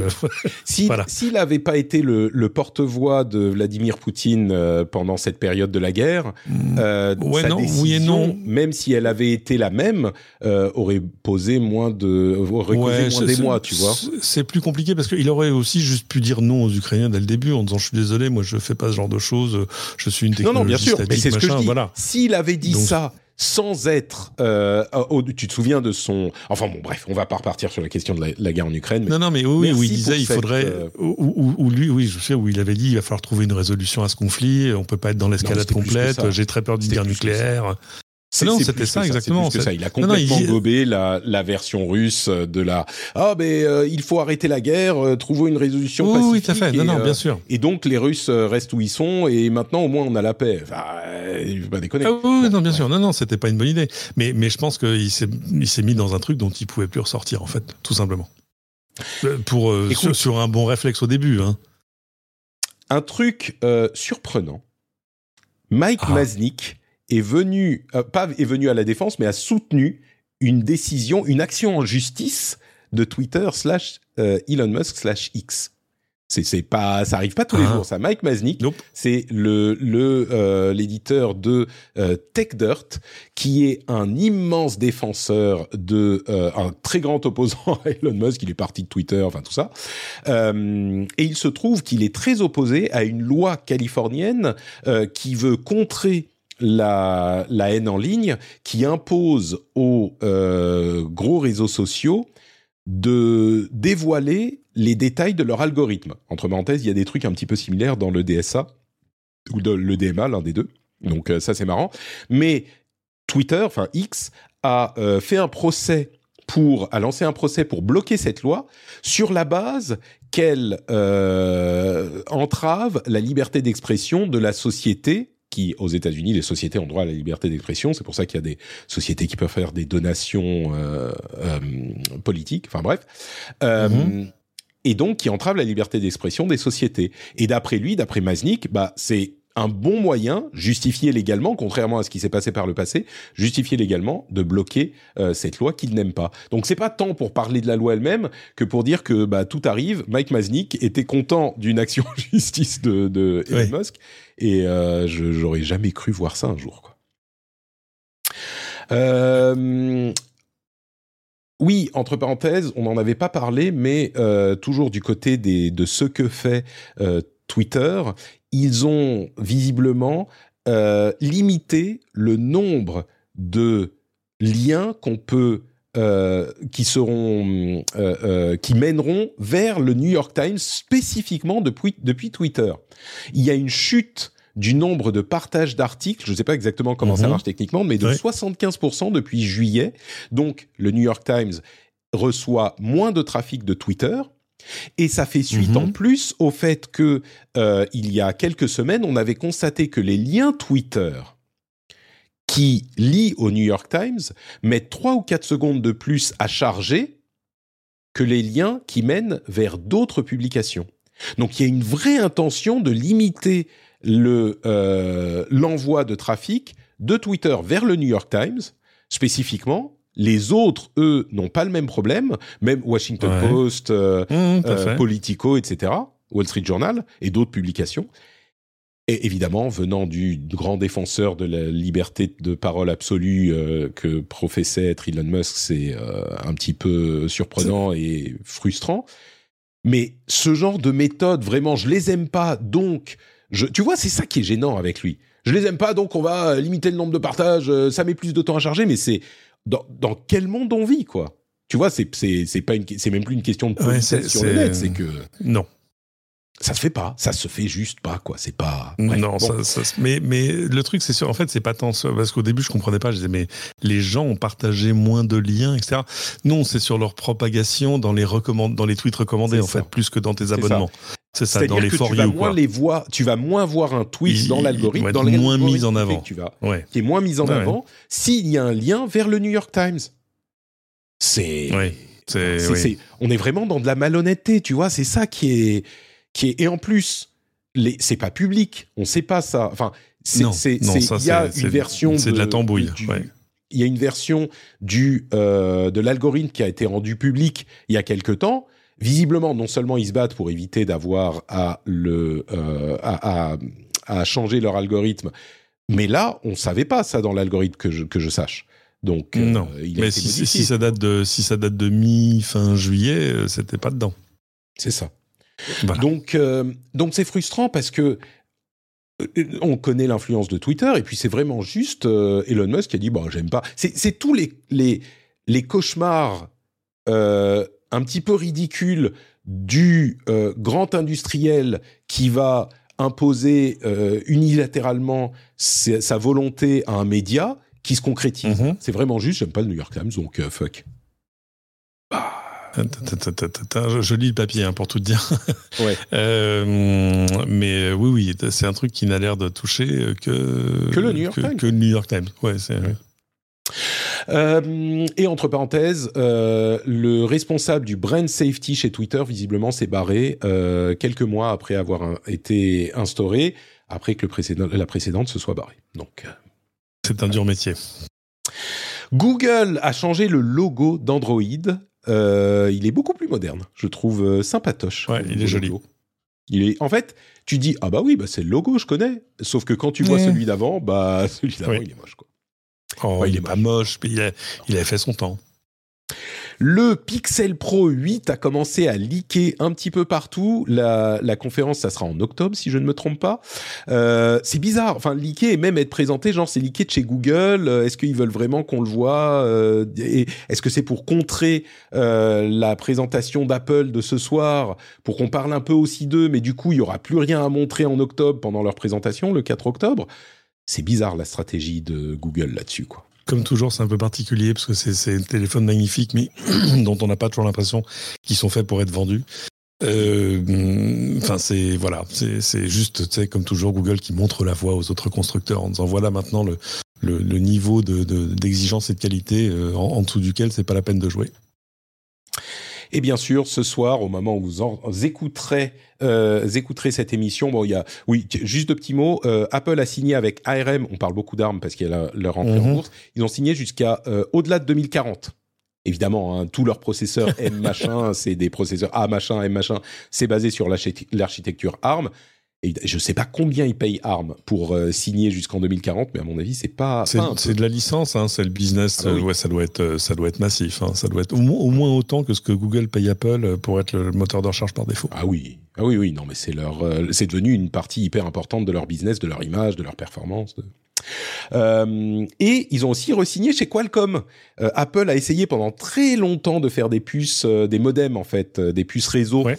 Et il s'était beaucoup énervé contre Qualcomm qui réclamait des royalties, machin. Il y a quelques années, euh, ils avaient signé avec Qualcomm jusqu'à fin 2003. Voilà, ils ont re-signé. Et tout le monde pensait en fait qu'Apple ferait ses propres puces après ça.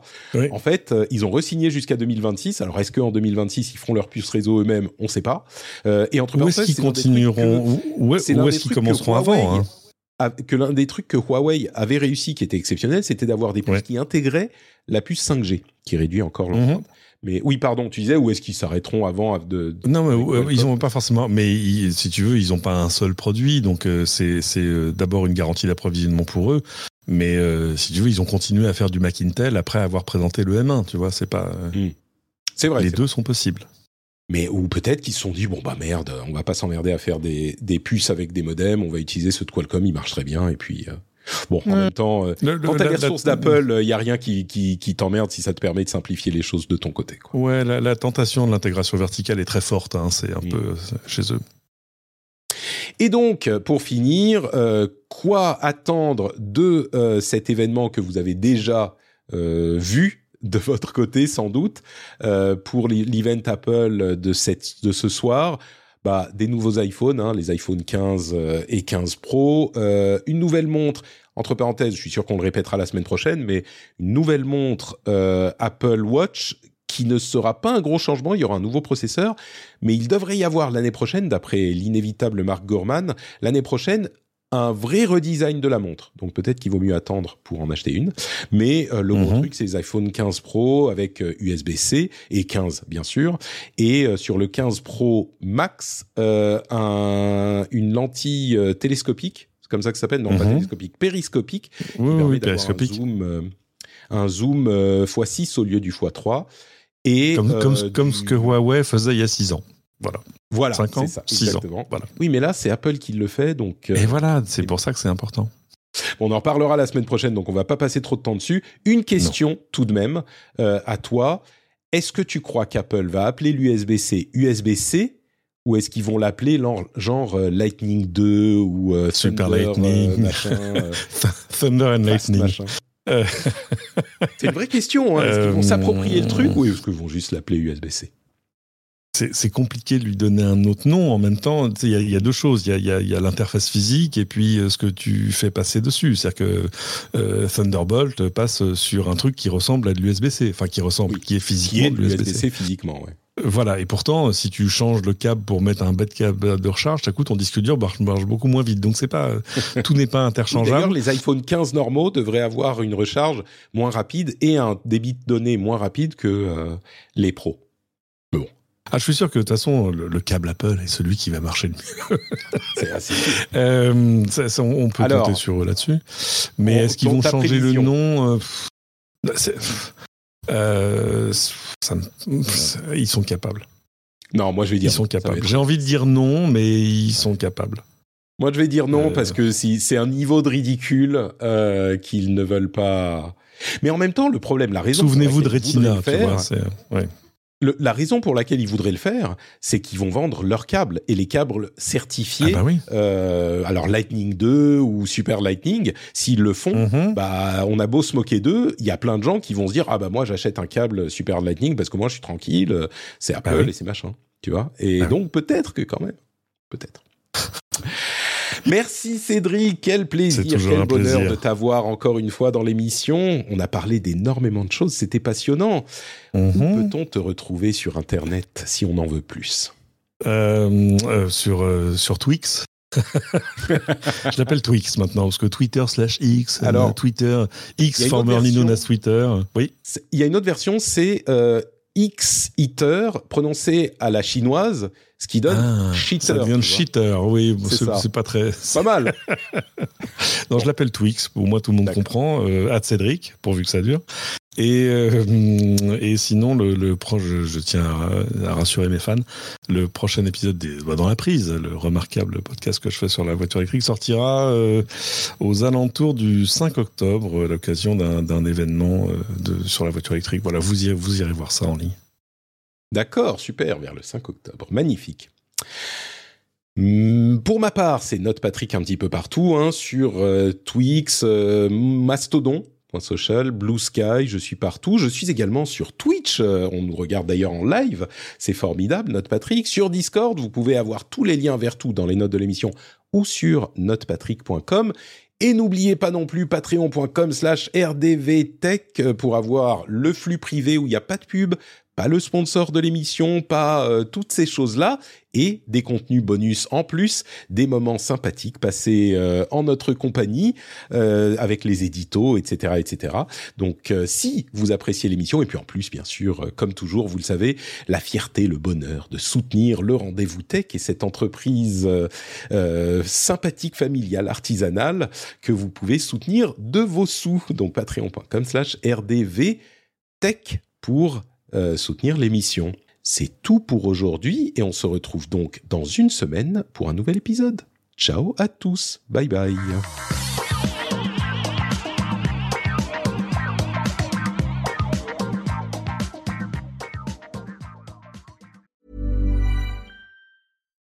One size fits all seems like a good idea for clothes until you try them on. Same goes for healthcare. That's why United Healthcare offers flexible, budget friendly coverage for medical, vision, dental, and more. Learn more at uh1.com.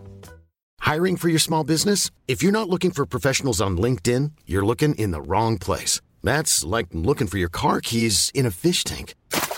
LinkedIn helps you hire professionals you can't find anywhere else, even those who aren't actively searching for a new job but might be open to the perfect role. In a given month, over 70% of LinkedIn users don't even visit other leading job sites. So start looking in the right place. With LinkedIn, you can hire professionals like a professional. Post your free job on linkedin.com slash people today.